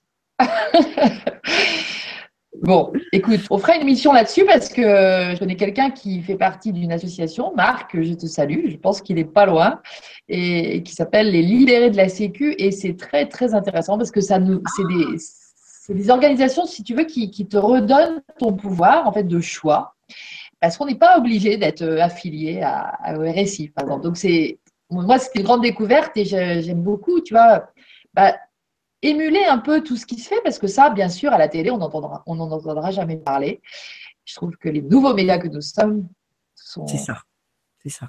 Bien. Porteurs. Oui. Ben, c'est super. Moi, quand tu, quand, tu, quand tu décrivais les, les, euh, les personnes qui pourraient être des, gouvernants, euh, ça me faisait. J'avais l'impression que tu décrivais des sages, mais en fait, est-ce que le sage, euh, aujourd'hui, il y en a, il y en a beaucoup? Est-ce qu'il y a est-ce que ça pourrait se trouver facilement des gens qui, il suffirait peut-être d'un peu de moins peur et puis qui se, met, qui se positionneraient pour dire bah, moi je veux bien, tiens, être président de la République. Tu vois ce que je veux dire? Oui, oui, oui, oui. Bah, oh, oui, il y, a, des, oui, il y en a. C'est pas une question d'âge d'ailleurs. C'est pas forcément une question d'âge. Euh, et puis, euh, l'union fait la force aussi. Hein. Euh, il peut y avoir quelqu'un qui se porte en avant avec un, groupuscule fort derrière. Hmm. Donc. oui, c'est ça, un bon groupe qui te soutient aussi. c'est vrai que. C'est les valeurs du groupe qui est importante. Qui sont, c'est sûr. Les valeurs qui sont importantes. Mais ce qui est important aussi, c'est justement cette espèce de sagesse euh, naturelle de la personne qui va représenter ce groupe. Mm. Et dont tu parlais tout à l'heure. Bon, moi je, moi, je dis toujours qu'il faut un leader. Je pense toujours qu'il je pense qu'il faut toujours un leader. Je, euh, bon, moi, je suis quelqu'un tellement individualiste et euh, le groupe, euh, j'aime bien les groupes, mais pas trop. Quoi. Enfin, bah, j'ai du mal avec les groupes. Euh, j'ai essayé, hein. J'ai essayé. les groupes. Ok. Franchement, j'ai essayé. J'ai beaucoup de mal, voilà. Euh, mais c'est vrai qu'un leader a besoin d'un groupe derrière. Voilà. Et un groupe a besoin d'un leader. Et un groupe a besoin d'un leader en fait, le leader va porter en avant euh, les idées du groupe, l'idée globale du groupe. Parce qu'en fait, tout le monde ne peut pas être leader. D'accord. C'est une qualité, enfin, c'est un, une qualité comme euh, le fait d'être euh, un super économiste est une, est une qualité. Un leader n'est pas forcément un bon économiste. Un leader, c'est quelqu'un qui a, qui a peur de rien, qui a, et qui va transposer la parole juste et, qui aura la parole juste aussi, hein, d'accord? Et qui n'aura pas peur, qui saura euh, parler en deux mots, euh, traduire ce que le groupe et lui-même ont euh, décidé. Voilà. Donc c'est ça. Alors ce leader, évidemment, il est là en avant, mais il est fort aussi parce qu'il a tout ça derrière. c'est ça. Hein? C'est ça, c'est ça qui est formidable. C'est cette, c'est cette euh, énergie euh, globale qui fait que on, avance. Voilà. Alors, mais il, y a plein, de gens là qui, y a, là en ce moment, on sent que, que, ça, ça, pointe de partout. Des gens formidables qui, qui, qui se réunissent, qui se réunissent et, et qui font des choses extraordinaires. C'est vrai que je suis d'accord avec toi. Et,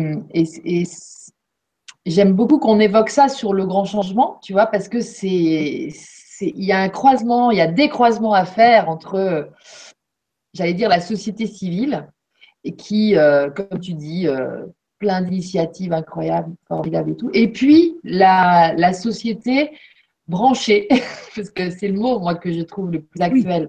Oui, oui, consciente, tu vois, une forme de, perception euh, qu'on s'est autorisé à, faire grandir, à laisser grandir, qu'on peut tous s'autoriser à faire grandir, mais encore faut-il qu'on nous l'enseigne, comme en un, par exemple. Oui. Ce qu'on a perdu. Donc, du coup, c'est génial que, qu'on ait. tu vois, merci Magda d'avoir cette spontanéité aussi dans l'expression parce que ce thème du cadre, bah, voilà, ça globalise là, ce que tu viens de faire, ça, nous permet de, parler de cette situation effectivement euh, collective, mais qui cherche des leaders.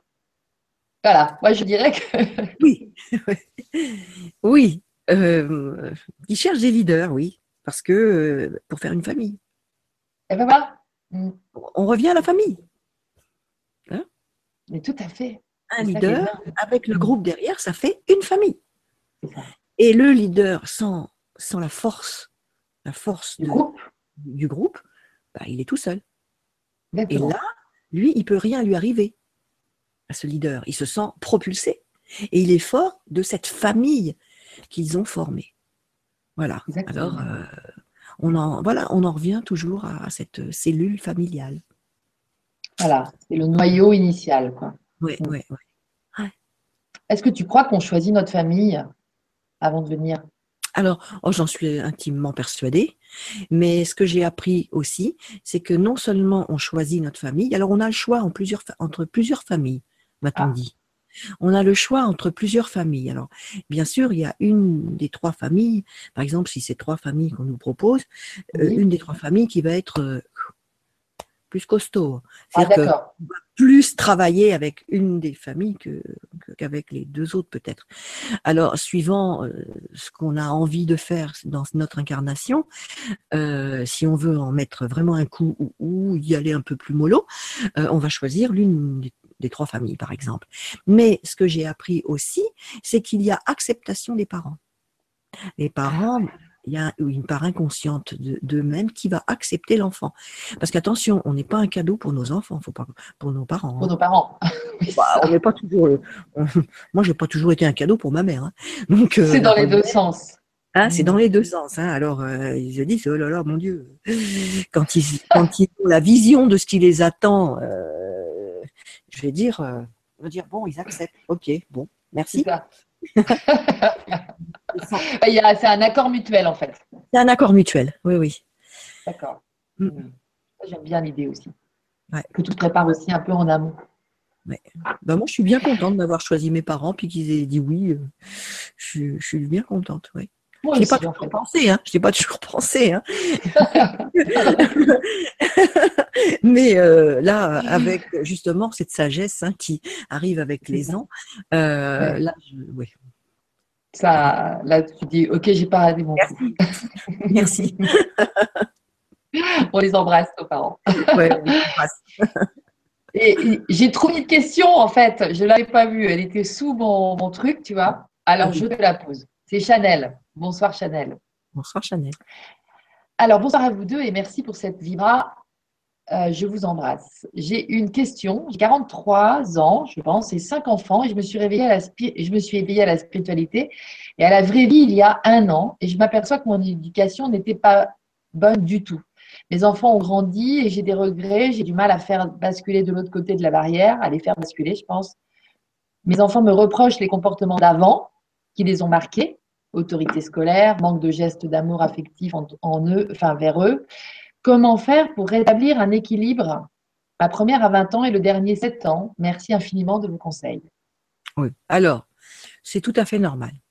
Euh, là, euh, Chanel, eh ben, tu peux dire à tes enfants, euh, l'un après l'autre, hein, un moment bien, bien choisi, un moment qui va être tout d'un coup spontanément va, va, va arriver comme ça entre ta fille et toi, par exemple. Et puis, eh ben, dis-lui que oui, effectivement, tu t'es trompé. Oui. Eh ben oui. Et tu sais, je culpabilise beaucoup. Vraiment. Et je suis, je suis désolée. Et, mais tu sais, dans la vie, on n'est pas fini. Moi, ce que je dis toujours, c'est que euh, j'étais en voie future d'achèvement. Et j'ai élevé mes enfants comme j'ai pu. Eh ben, on fait, on fait acte d'humilité avec ses enfants. Et puis on leur dit, ben oui, qu'est-ce que oui, j'ai j'ai fait ce que j'ai pu, euh, j'ai fait ça parce que moi aussi j'ai été élevée comme ça, par exemple. Voilà, parce que j'ai cru que c'était bon pour vous. J'ai Ouais, ça. j'ai parce que j'ai eu peur. J'ai eu peur parce que de toute façon, on nous met une telle pression. Si vous n'avez pas les diplômes, vous n'aurez pas de boulot. Et si vous n'avez pas de travail, eh ben ça va être la galère. Et peur que ceci, et peur que cela. Une maman, ça a très peur pour ses enfants. Et ben voilà. Et donc on parle avec son cœur. C'est et puis même si c'est leur rôle d'en vouloir aux parents, hein, de toute façon, c'est normal. C'est comme ça qu'ils se construisent. Ouais. Un enfant se construit en démolissant aussi euh, ce qui a été donné par les parents. C'est un peu, tout- on a fait comme ça nous-mêmes. Hein? Alors, euh, ça fait partie du jeu, mais par contre, ce que je pourrais dire à Chanel, c'est ne plus culpabiliser. Et là, à la limite, elle pourrait, tu, enfin, je m'adresse à Chanel direct, à la limite, Chanel, ce que tu peux faire, c'est un petit rituel sur une feuille de papier. Tu prends, pour chacun de tes enfants, tu écris à tes enfants. Et tu dis, voilà, je, je regrette nanana, nanana, tout ce que, voilà, j'ai pas fait ci, j'ai pas fait ça, nanana, etc. J'aurais dû. Euh, tu, tu, tu, sors tout, tu sors tout parce que ça, sinon ça va rester dans tes, euh, dans ton corps émotionnel souvent et c'est pas bon. Donc tu sors tout par une petite lettre comme ça, et puis euh, tu la signes, et puis d'autres, alors tu mets tous tes regrets, et puis d'autre côté, euh, bah, tu attends un petit peu, par exemple, et puis après, tu l'autre côté, tu vas pouvoir mettre, ou sur une autre page, hein, peu importe, tu vas mettre, euh, alors toujours à ce même enfant, euh, j'ai tellement eu de bonheur avec toi. Rappelle-toi ces moments que nous avons passés, nanana, tout le beau, voilà, tu écris tout le beau, puis tu signes. Et puis après, tu fais un feu de joie. Et, et besoin de lui donner. Voilà. Et puis tu, non, il n'y a pas besoin parce que ça se passe dans dans les terres. Hein. Donc euh, voilà, ça se passe de d'âme à âme. Et, et tout ça, c'est ça, c'est un rituel très très très mmh. très fort. Voilà. Et c'est un rituel, euh, c'est le rituel du pardon. Hein. C'est le rituel du du pardon. Du, pardon. Voilà, c'est tout. Hein. Et, et mmh. surtout, il faut sortir de la culpabilité. Toujours. Parce que d'abord, il euh, n'y a pas de culpabilité, il n'y a pas à être coupable. On a fait ce qu'on a pu. On a fait ce qu'on a pu avec ce qu'on était. Et on sera toujours mieux demain. Mais mmh. aujourd'hui, on fait ce qu'on peut. Et demain, ça sera mieux. Et ça sera encore mieux le jour d'après. Mais euh, c'est tout. Mais pas de culpabilité. Ça, il faut vraiment sortir de ça. C'est poison, ça, hein, la culpabilité. Eh oui, ouais. Ça vient d'où, ça, Magda? C'est ma faute, c'est ma faute, c'est ma très grande faute. ça ressemble à la religion, c'est pas des petites phrases qu'on a entendues. Un petit peu, un petit peu, ben oui, bien sûr. Ouais, ouais, ouais. Mmh. Mais moi, j'avais, mais quand, quand j'allais à l'église, euh, moi, je disais, euh, euh, j'avais transformé, j'avais transformé les, les, les, les, petits rituels. Et quand il y avait, oui, parce qu'il y avait, ah, il y avait un moment, j'étais en colère. j'étais en colère parce que j'avais appris qu'une de mes camarades, euh, bah, son papa était incestueux. Et ça, ça me mettait dans une colère affreuse, affreuse, affreuse. Et j'étais un jour, je, récitais les dix commandements. Tu honoreras ton père et ta mère. Et moi, je disais, s'ils sont honorables. C'est ça. S'ils sont honorables, tout de suite. Et là, je ne pouvais pas dire euh, autre chose. Et ben, je transformais. moi, je transformais. Voilà. Et puis après, bon, bah, je, bon, euh, non, je le récite pas forcément, mais à l'époque, euh, bah oui, j'étais déjà rebelle quand j'étais petite. Hein. Donc, euh, ouais. ouais, ouais, quand il y avait quelque chose qui me plaisait, qui me plaisait pas, je, je, je mmh. transformais pour ne pas rentrer dans le jeu de, de, de la phrase. Quoi. Et Excellent. voilà. voilà. Mmh. Excellent. Voilà, voilà. me rappelle aussi des petites transformations comme ça, et c'est vrai que bah, on se rend pas compte à quel point c'est vivant, enfin ça marche quoi. Bah oui, ça marche. bah oui, ça marche. Ouais, alors avec, avec, avec, ouais, avec nos enfants, bon, je reprends un peu l'histoire de, de, Chanel. On a tous, mm. on a tous. Moi, je sais que j'ai eu à, j'ai fait, hein, ce, j'ai fait ces petits protocoles pour mes, pour mes trois enfants. Mm. Alors, euh, et puis euh, pour, euh, pour le dernier, euh, bon, je lui parle puisque il est encore à la maison, mais je lui, je lui explique quoi. Je lui explique comment quand j'ai raté une marche, comme je dis. Ah oui, tu sais, j'ai un peu raté une marche hein, avec toi à ce moment-là. je savais pas trop, nanana, etc. Puis je suis voilà. Puis et, et, parce que maintenant j'ai appris à ne, à ne pas rentrer dans la culpabilité. C'est fini. Tu mais, dois venir, tu dois bah oui, alors maintenant, euh, voilà, c'est ça, j'ai nettoyé. Mais, mais je suis passée par la culpabilité avant. Hein, ah oui, oui, oui, bien sûr. Il faut bien apprendre. Hein. Bah, complètement, l'expérience aide pour ça. Voilà, voilà. Donc, il n'y a pas d'autres Merci Magda. Il n'y a pas d'autres questions? Non? Alors écoute, euh, je regarde, mais là, cette fois, je sais qu'il faut que je descende. Voilà, et non. Ah Attends. C'est pas une autre question, ça. Parce que j'ai un autre écran. c'est Chanel qui a insisté en fait en disant Mais j'ai posé une question, moi. Donc merci à toi, Chanel, d'avoir posé ta question. Et, euh, non, il n'y a pas d'autres questions. Et c'est vrai, pas très grave non plus. On aurait pu anticiper euh, peut-être davantage pour, euh, pour ça. Moi, je pense qu'elle est centrale, la question de Chanel. Et puis, enfin, elle, est, elle, est, elle représente beaucoup de monde. Ah oui. beaucoup de monde. Moi, je la partage complètement aussi. Tous, tous.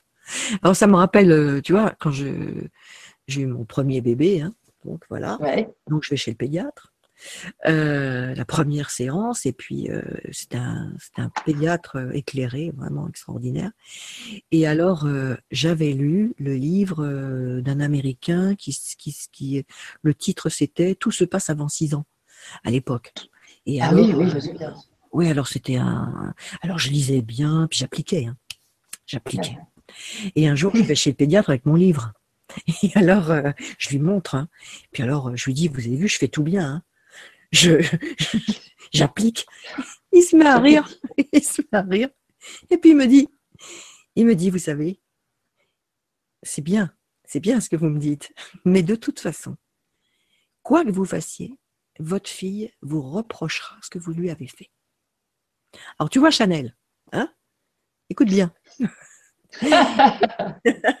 Et ce pédiatre me dit, quoi que vous fassiez, elle remettra tout en question tout ce que vous lui avez appris, elle vous, de toute façon, elle vous démontrera un moment. C'est normal. Mm. Mais oui.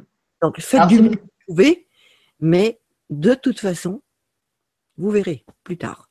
Et là encore, on retrouve la nécessité de cette structuration du parent qui ne doit pas avoir peur de cette forme d'ingratitude, parce que moi je le vis euh, avec, avec, des ados là en ce moment, c'est vraiment ça il y a vraiment de l'ingratitude. alors là, moi, j'ai bien travaillé ma gratitude et tout. Puis alors là, c'est le contraire qui, t'arrive en pleine face. Tu dis, oh, mais comment c'est possible ça?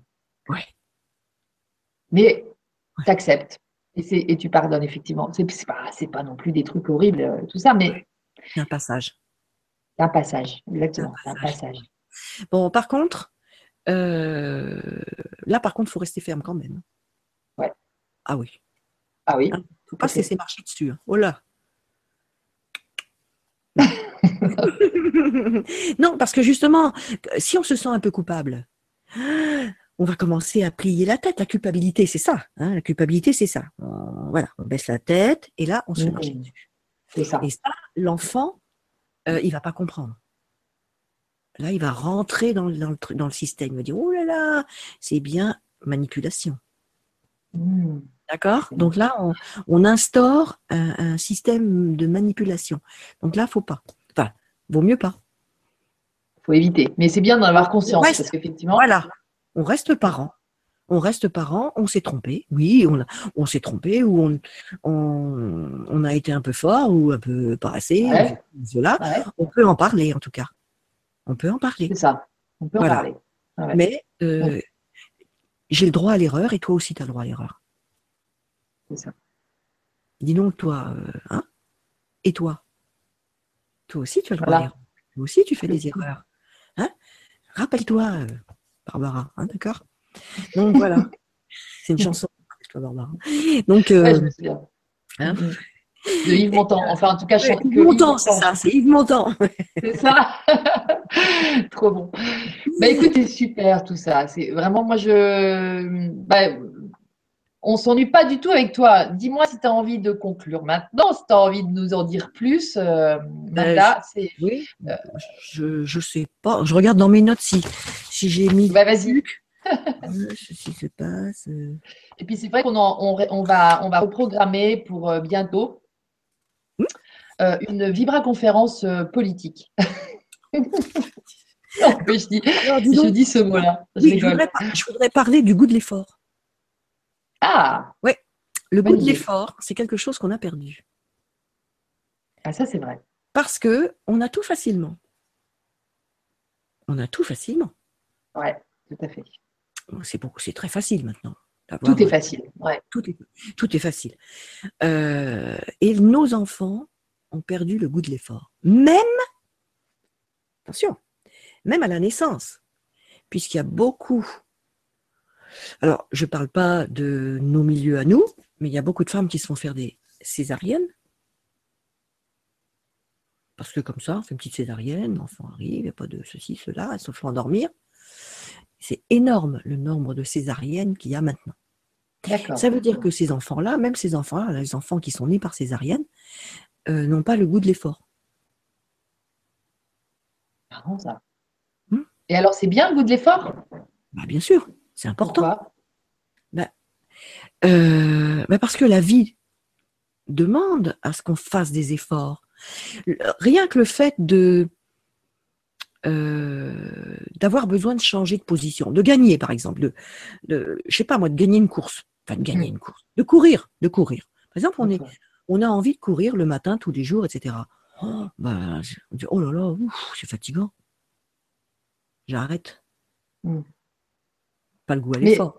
Là, tu parles de trucs qu'on aime bien. Par exemple, tu dis on a envie de courir. Ça veut dire que c'est quelqu'un qui aime bien courir. Moi, personnellement, je déteste courir. J'ai jamais su courir. Tu vois, je sais pas courir. Bon, bah, est-ce que du coup, tu me dirais, euh, bah ouais, mais Lydie, ça craint, t'as pas le goût de l'effort? Bon, alors oui. Euh, non, par exemple, euh, par exemple à l'école. On, va, on va parler des enfants, par exemple. On est enfant. On va se rappeler quand on est enfant. Est-ce qu'on n'a pas eu besoin de, de, faire des efforts pour obtenir quelque chose, pour euh, et pour en être fier? Je ne parle pas de la première place, hein. mais est-ce que dans notre vie, dans notre vie, essaye de réfléchir pour toi et moi je réfléchis pour moi. Est-ce que dans notre vie, on n'a pas eu besoin de faire des efforts, de se dépasser et d'être fier de ça Et ça nous a fait grandir. Ça nous a fait grandir parce que ça nous a fait aussi euh, avoir une estime de soi grandissante. grandissante. C'est aussi mm. ça. Tu vois? Je suis sûre que toi, tu as plein d'exemples qui arrivent dans ta tête. Moi, oui, oui, oui, Voilà. ça correspond à ta pulsion de vie, à ton énergie vitale. Tu vois, par exemple, moi, c'est le piano. J'ai fait des efforts pour pouvoir en jouer un jour euh, de manière satisfaisante. Et bah, clairement, je ne regrette absolument pas ces efforts. Qui... Mais je me souviens bien d'avoir été euh, contrainte. Enfin, je me contraignais moi-même parce que c'était une envie que j'avais. quoi. Hmm. Parce que c'était une ah. envie. Voilà. Donc, tu vois, l'effort le, n'est plus demandé maintenant. Enfin, moins, beaucoup, beaucoup moins, beaucoup, beaucoup, mmh, mmh, mmh, moins. Je vois ce que tu veux dire. Tu vois? Et ça, c'est quelque chose que j'ai remarqué le goût de l'effort, c'est quelque chose qu'on devrait quand même inculquer à nos enfants. Parce que la vie demande à ce qu'on soit fort. Parce que effort, il y a fort. Mm. Et c'est en se dépassant qu'on devient fort. On se dépasse justement parce qu'on va aller au bout de nos leçons de piano, parce que c'est rébarbatif au départ, mm. et après, on devient pianiste. Oh, c'est formidable. Après, on a la récompense. Et là, après, c'est génial, quoi. On n'a pas besoin d'être virtuose. On a juste besoin de se faire plaisir. Mais la vie demande à ce qu'on se dépasse. Pour tout, pour tout, pour tout. C'est le sens de la vie, presque. C'est le sens de la vie. Mais attends, comment fait un enfant quand il apprend à marcher? C'est énorme l'effort qu'il est obligé de fournir. Oui, oui, oui. C'est un effort extraordinaire. Regarde un petit oiseau qui va se lancer dans le vide. Si lui, il se dépasse pas, hein, c'est énorme. Donc, c'est après justement cet apprentissage de, de, de, ben, de marcher, etc. Euh, on je, je, trouve que maintenant, on n'apprend on pas le, aux enfants à se dépasser. Mais pour des petites choses, hein, pas, pas forcément des grandes choses. Il n'y a pas besoin qu'il soit champion de quelque chose. Mais ça, c'est une, c'est une idée qui est un peu disparue. Ouais, ouais. Je vois ce que tu veux dire. et effectivement, certainement dû à cette société de consommation où tout est Consommation facile. Consommation facile. Voilà. Facile. Voilà. on passe à autre chose et on va vers les trucs faciles. Ouais, ouais, tout à fait. Tu comprends? Voilà. ça, j'avais, voilà, j'avais noté ça. Euh, c'est pour ça que j'étais contente de, de sortir ça. D'en parler un petit peu. D'en parler. Et, Alors, est-ce que tu as l'impression d'avoir fait le tour, dis-moi bah, Moi, je voudrais aussi parler un peu de la politesse, qui, est, qui paraît un ah. mot euh, complètement euh, désuet, désuet, ringard. Euh, la politesse. Euh, tu vois, je, je me souviens d'une chose. quand j'étais j'étais présidente de l'appel. Sais, euh, parents, le truc des parents d'élèves. Euh, oui, les, associations de parents d'élèves. Voilà, mm. association de parents d'élèves. Mm. Et j'étais présidente, et alors je, je m'étais dit, tiens, je vais euh, œuvrer dans la bibliothèque. Alors j'avais un peu rafraîchi les livres, etc. Et puis j'avais fait un petit atelier, c'était euh, trois fois par semaine, pendant l'heure de, tu sais, ils ont un petit moment de battement euh, à la cantine. Et j'avais fait un petit atelier, c'était euh, lecture in vivo. Bon, alors, et ils venaient lire à haute voix un livre, un chapitre, etc. etc., etc. Puis un jour, il y, a un, il y a un petit, alors c'était sixième, cinquième, quatrième hein, qui venait. Un, un, petit cinquième, enfin un petit jeune homme de cinquième, qui arrivait toujours avec sa casquette vissée sur la tête, dans la à la bibliothèque. Alors j'ai dit, tiens, parce qu'on doit enlever sa casquette quand on rentre dans une maison, n'est-ce pas? À l'intérieur de quelqu'un. Ouais, ça. Oui, hein, et quand on dit bonjour, on enlève sa casquette quand on dit bonjour à une dame. Hmm. Bon. Alors, euh, je me, je réfléchis, puis je me dis, comment je vais faire? Bon, je, sais comment je vais faire. Alors moi, quand, euh, quand ils arrivaient, je les attendais toujours sur le pas de la porte. Bonjour un tel, bonjour un tel, bonjour un tel. Et puis, euh, voilà qu'il arrive. Et je lui dis, mais dis donc, tu n'enlèves pas ta casquette? Ah, mais tu ne sais pas alors, mais tu ne sais peut-être pas alors comment faisait D'Artagnan quand il entrait dans, dans une pièce et où il disait bonjour à une dame. Alors je lui dis, est-ce que tu peux me prêter ta casquette? Alors il me prête sa casquette, alors je, fais semblant de la mettre sur la tête comme ça, et je lui dis, voilà, tu vois, euh, voilà, je prends la casquette et voilà, j'ai une belle dame, je suis, je suis d'Artagnan, j'ai une belle dame devant moi ou une dame devant moi, et je fais voilà, comme ça, et puis je le remets sur ma tête. Et puis, euh, quand j'entre dans une maison, quand il entrait dans une maison, d'Artagnan, il enlevait sa casquette et il la mettait. Et d'abord, il disait bonjour, et après, il la mettait sous son bras comme ça. Alors, euh, je lui dis, qu'est-ce que t'en penses, toi? Alors, il me dit, il prend la casquette, il ressort, il rentre, il arrive, il me fait euh, trois, ah, quatre moulinets. Alors je te dis pas. Euh, il en a rajouté une couche? Ah ben oui, bien sûr. Et après, il met sa casquette sous le bras. Et alors je lui dis bah oh alors bien sûr on était tous très heureux de ça. Eh bien le cours d'après, deux jours après, ils avaient tous une casquette. Ils sont tous arrivés avec une casquette. ça a pris un quart d'heure parce que on a passé un quart d'heure à mouliner. Parce que chacun moulinait. Chacun, chacun sentiment. En entrant, excellent. Et ben voilà. Et puis ils sont arrivés avec la casquette sous le bras, etc., etc. Ils ont mis la casquette en sortant. Et je dis que c'est pas difficile d'apprendre la politesse. Non. C'est encore c'est un jeu. C'est un jeu, oui. C'est des codes. Voilà, mais c'est des codes, quoi. Et, on, et puis bon, on, on s'amuse. On s'amuse avec les donc le coup là, le coup de la casquette, c'était vraiment chouette. oui, c'est ça, c'est tout est un jeu et donc euh, tout apprentissage aussi. Parce que si je m'avais dit euh, oh là là, tu pourrais quand même enlever ta casquette en rentrant. C'est pas pareil. Ah bah c'est rien à voir. Hein. Ah bah rien à voir. Là, il me dit oh, il aurait dû se dire oh, celle-là. Euh, c'est ça. Et je le comprends. Voilà. Hein. voilà. C'est ça. Et ben, voilà. Et eh ben non. Mais après, c'était devenu un grand jeu, quoi. C'était vraiment trop. Mmh. Alors c'est pour ça, la politesse. Voilà, la politesse, c'est formidable. Parce que d'abord, ça ouvre toutes les portes. Ça, c'est vrai. Ça ouvre toutes les portes. Et je, vais encore revenir à, mes enfants. Ma fille aînée, elle est rentrée à Notre-Dame de Sion à Paris. À l'époque, c'était que pour les jeunes filles de très très bonnes familles. Bon ben moi je l'avais mise là parce que c'était la seule école, une des rares écoles qui faisait euh, à trois à trois, c'était euh, art plastique. Donc, euh, oui, c'est ça, c'était les artistes. D'accord. Voilà, c'était les artistes et alors c'était une seconde à trois. Bon. C'était la seule où je pouvais être tranquille. je travaillais beaucoup. Et là, au moins, je me disais, elle va avoir un cadre, etc. Elle est bien, Notre-Dame de Sion, c'est pas mal. Et euh, par contre, elle était une des rares roturières à l'époque. Les autres, c'était que des mademoiselles de, etc. Donc, il y avait une éducation, euh, euh, voilà, qui correspondait à leur euh, vie sociale. Mais moi, j'avais, avec leur père, on avait appris à nos enfants à avoir une tenue à table irréprochable, parce que je disais, ça vous fera entrer partout.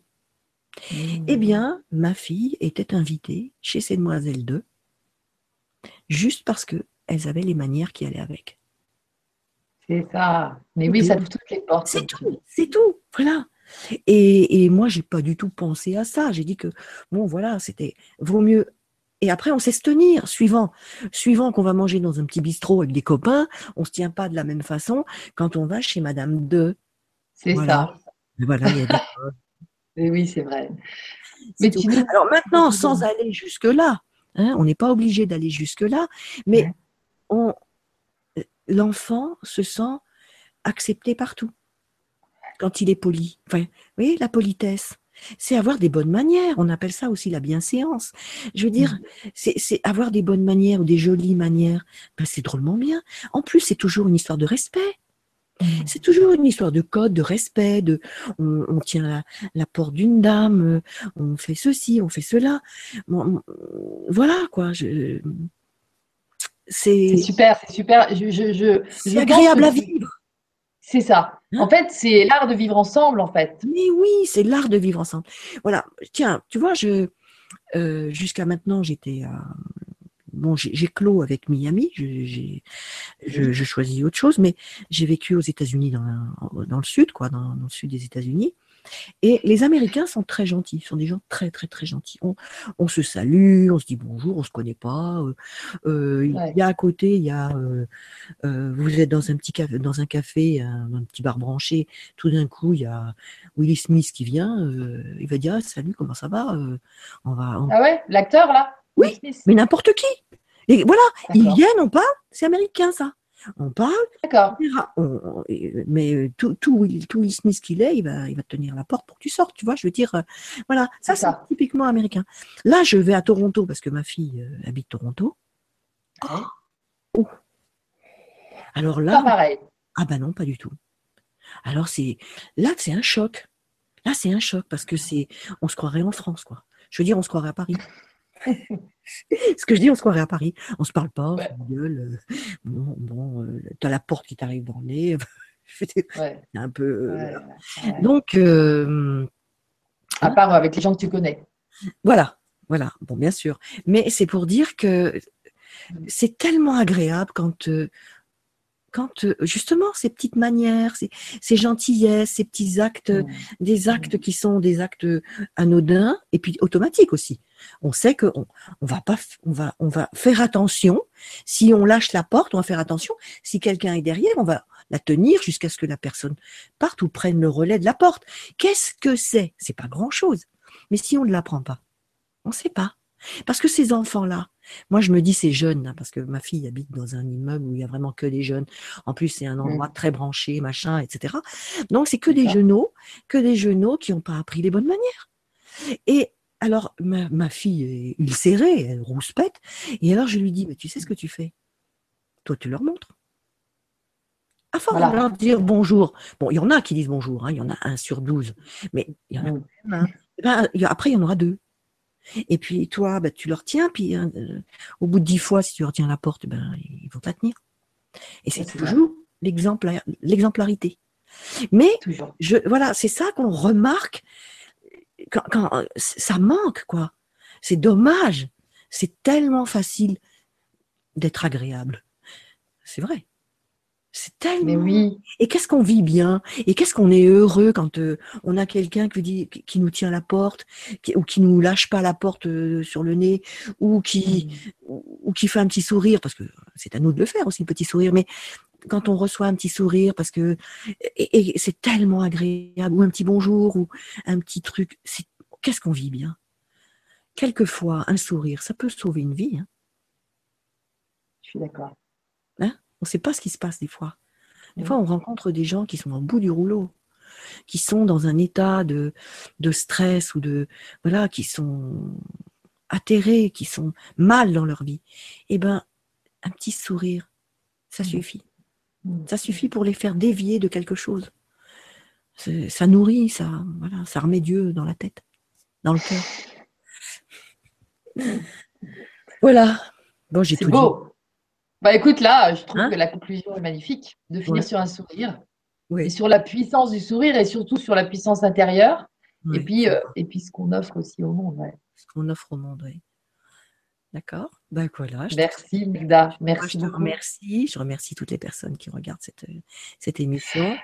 Et, puis et qui regarderont aussi cette émission. À bientôt. J'espère bien. Ouais. À bientôt. Merci d'être venu sur LGC 4. Mais tu retourneras peut-être aussi sur LGC 1. Ah là là, c'est un peu compliqué. Bon. Oh ouais, t'inquiète pas. On Ouais, t'expliquera. Il y a Florence, À il y a Lydie. C'est ça, c'est ça. Hein Et puis il y en a d'autres. Il y en a d'autres Il y en a d'autres. Je t'embrasse. Moi aussi, Magda. Je vous embrasse tous et je vous dis pour ma part à mardi soir avec Mathias de On passe à l'acte, justement. Wow. On va en parler. Au revoir.